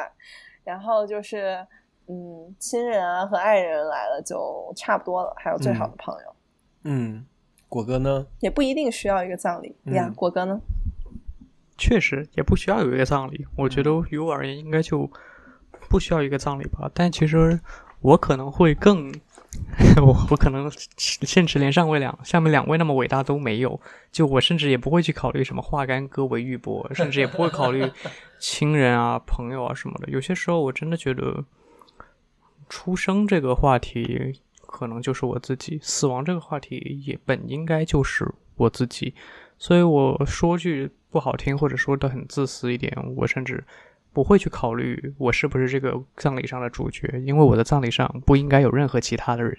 嗯，或者说，我其实我觉得，就像我之前所说的，于我而言，重要的不是死亡本身了，而是我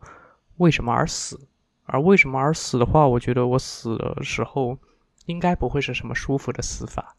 所以说，sorry，but yeah，you know，所以说我觉得我这样死法的话，就以一个最简单的方式结束吧。可能我也不需要任何人去为我悼念什么的。当然，我会希望把它过得好一点。如果说是真的是 technically 葬礼的话，我可能甚至不会下葬。我应该，我梦中的想法应该是把自己变成一束烟花。虽然说不知道，也许也不一定掉到亲人、爱人的手里，也许就是市面上所流通的最普通、最简单的烟花，飞到哪里，I don't care，我不需要知道，我也不想知道。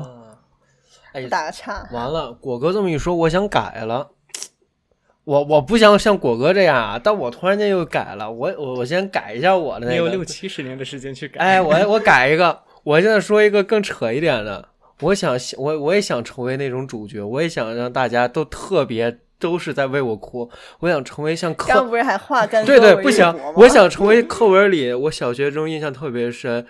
十里长街送总理，就那种感觉。我全城人为我哭泣，我要成为真正意义上的主角。对我现在改了，我改了，大家别在我那个聚会，在那什么聚会那个场合在那 networking，千万别。你是怎么在过去的十分钟从这么的无私变成这么的自私的？我就听到果哥说想要变成烟花。对对对，我听完烟花之后，完了，我这突然间干被被被炸裂开了。我现在就突然间。等一下，那个那烟花我可能我都不知道啊，抱歉。那烟花，我想问一下，就是可能我我想到了两个场景，是你的。骨灰变成烟花，然后四处散落，还是你你还是你人直接绑在烟花上面炸开？刚才太血腥了，怎么可能？太血腥了，我给你咔掉我呀！老哥这么这么 romantic 的人，还是骨灰好一点吧？如果是人是绑上去，可能有点影响市容。对对对对对对对，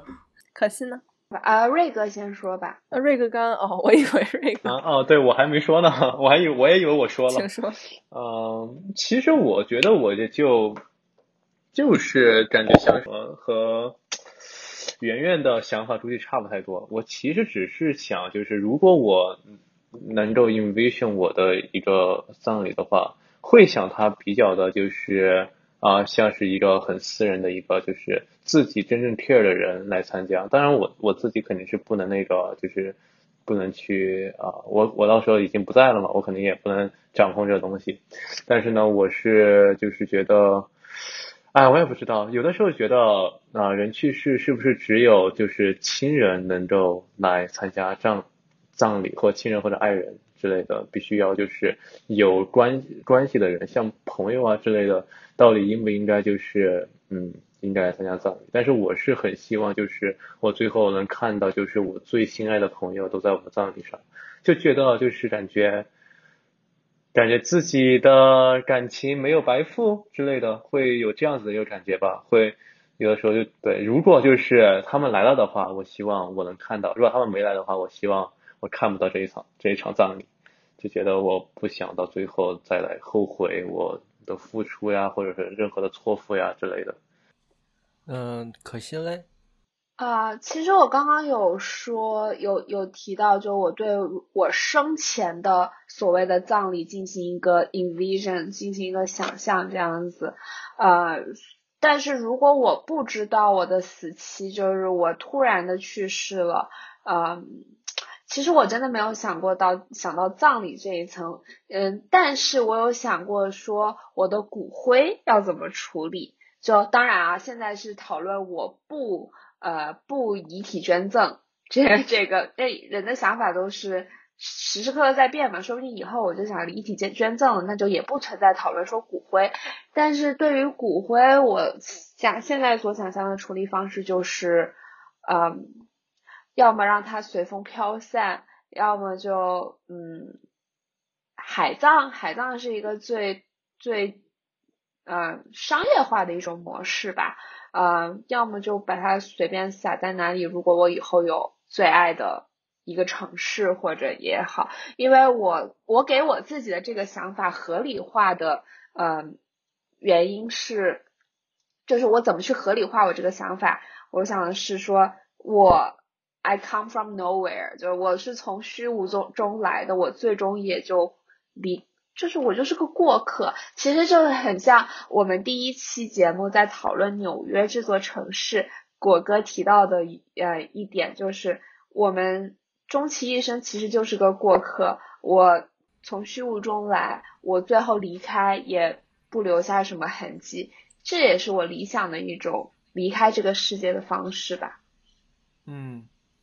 那好，今天其实聊了很多，从生命的第一定义、死亡的定义，聊到后面死亡的美啊，真的很多。顺着刚才的这个话题吧，我们来做一个总结。这个是我们之前啊，作为讨论这个话题的时候，我们想到一个算是蛮有意思的一个话题，作为结束吧。就是如果我们每个人现在想一句。呃，墓志铭的话，我们会是怎么想？或者说，呃，如果不是墓志铭话，或者一句话是怎么描述？希望别人是怎么描述你？放到哪哪一刻的？你们有人谁想 go first？或者又让我先来？哎，我跟你说，我想这个可可好玩了。我想的，我想我这几个字，我这个是七七个字，七个字，就是。羡慕吧，我自由了，我就想，我就放在这七个字，我就想一种多比一只自由的精灵。对，羡慕吧，我自由了，这就是我想的。对，那个多比 怎么听着好耳熟啊？多比是《哈利波特》里面的《Harry Potter》里面那只哦，那个小的小家奴是吧？家家正小小精灵。多比 free，对，对，呃，那果哥嘞？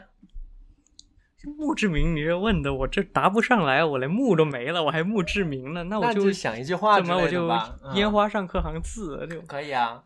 嗯，蛮好的。烟花上刻 行字，不如那个烟花炸出来就是那个字。不是那那行字就是易燃易爆炸，那个还可以易燃易爆炸。运输请请注意，易燃易爆炸。这就是果哥。我喜欢我喜欢这个，就这样吧。就这样吧，不行，这是我帮你想的，你自己你自己想，你是这么想的吗？真的吗？其实也蛮，这个也是一种态度。其实里面藏的是易燃易爆炸的飞蛾。嗯，挺好。我果哥的这个东西本身，它就是像一句具有语言感、一种画面感的一种形式。烟花真的是易燃易爆炸。那袁姐呢？我刚才还在想呢，就是本来我我说无字碑，因为我我生来也籍籍无名的，我走的也籍籍无名的，我确实也不需要被什么人记住或者。嗯念想，对，所以嗯、可能就是别的人怎么评论我，我也不是很在乎吧。我觉得我没有那么重要。但是如果我可以幻想的话，我希望有一页维基百科 page，然后上面最好写上二十一世纪最伟大的嗯心理咨询师，然后什么开启了新流派啊之类之类的，嗯，然后最好还有一个亿万首富的一个 台啥？说这个应该也不算籍籍无名，这相当有名了。对对，就是就是，如果不籍籍无名的话，嗯念，明白。呃，袁姐选择的是无字碑，但是要有一页 Wikipedia，好，嗯真好。跟没有上时代的步伐。可心呢？可心，其实我跟果哥一样，我没有太思考过这个问题，因为我也想的是说没有墓了嘛。但是我刚刚呃，就是快速的想了一个还能说得过去的能，描述我自己的一句话。然后我想完之后，再听完你们三位，就这句话大概就是一个温和的灵魂，就大概就这样。然后你们就有没有发现，嗯我们四个所想的墓志铭跟我们对自己的在播客上面的介绍基本上是符合的耶。就是开哥说哎的是一个自由的，我自由了，然后你的墓志铭不是什么笑着笑着就懂了，就就是很无嗯，很羁的那种欢快的感感觉对，然后果哥是就是都是保持着那种浪漫，浪月亮是比什么？怀。加班是比月亮更美好的诗歌，好羞耻！别读。我可太喜欢公开处刑。加班是比月亮更纯净的诗歌，不好意思，啊继续。然后袁姐不就是就是想通过聊天更了解自身嘛？那你终其一生其实就是想了解你自己了，是这个感觉吗？我不知道有没有理解对。然后我自己，嗯我我我其实 我我觉得我给我自己想的啊、当然我现在是除了本专业啥都懂一点的温和灵魂，嗯、希望在不远的将来是，呃，啥就本专业也能懂得了那么一点的温和的灵魂，呃，就既是描述我自己真的相信自己是温和的，也是在提醒自己，就是做一个温和而坚定的人吧。那姑姑是怎么想的呢？关于我的墓志铭，我有几个不同的想法。首先，最简单的一个就是我可能会在我的墓碑上写 “See you around” 这一句话。为什么选这个墓志铭呢？是主要是因为我之前在某地方看到过，或者是化学课上吧，看到过说，其实我们人体都是由原子构成的，然后我们只是在宇宙这个时空里面由这几个这由这些原子构成的一个短暂的结构。那么我们人死之后呢，这些我们身组成我们身体的原子分子什么的，它们也都会四散回宇宙，然后就分散在宇宙各各处。所以我的想法就是，嗯，等我死之后，原来组成我身体和我意志的那些，呃，原子分子，它们也都会像像落花成泥一样，它们又回到大自然里面，回到这个宇宙里面。所以我觉得，嗯、那到时候，它可能就会出现在，比如说我们生活中的角角落落，you know，然后就是 see you around，like 就是你有可能接触到一个什么东西，那有可能是曾经组成我的一部分，听起来有点 creepy，but 这是我的想法。然后 see you around，其实我觉得看到这个墓志铭的人可能会觉得很 creepy，因为就是其实有种可以吓到他们的感觉，就像一个鬼魂，一个死了的人在自己的墓碑上面写 see you around，就像哦你等着吧，哪有有一天我们可能会再见面，这样子就是很吓人，有没有？所以我就想达到这个效果。然后还有一个想法呢，我也很喜欢，也就是我想在我的墓碑上面搞个像二维码之类的，就是别人手机扫一扫就可以，就可以跳转到一个我生前录制的一个告别演讲之类的东西，就很酷，而且还配着背景音乐那样子的，大概就是像这样子一个效果。It's been good. I've lived my life to the fullest. Now it's time for me to move on. Peace out.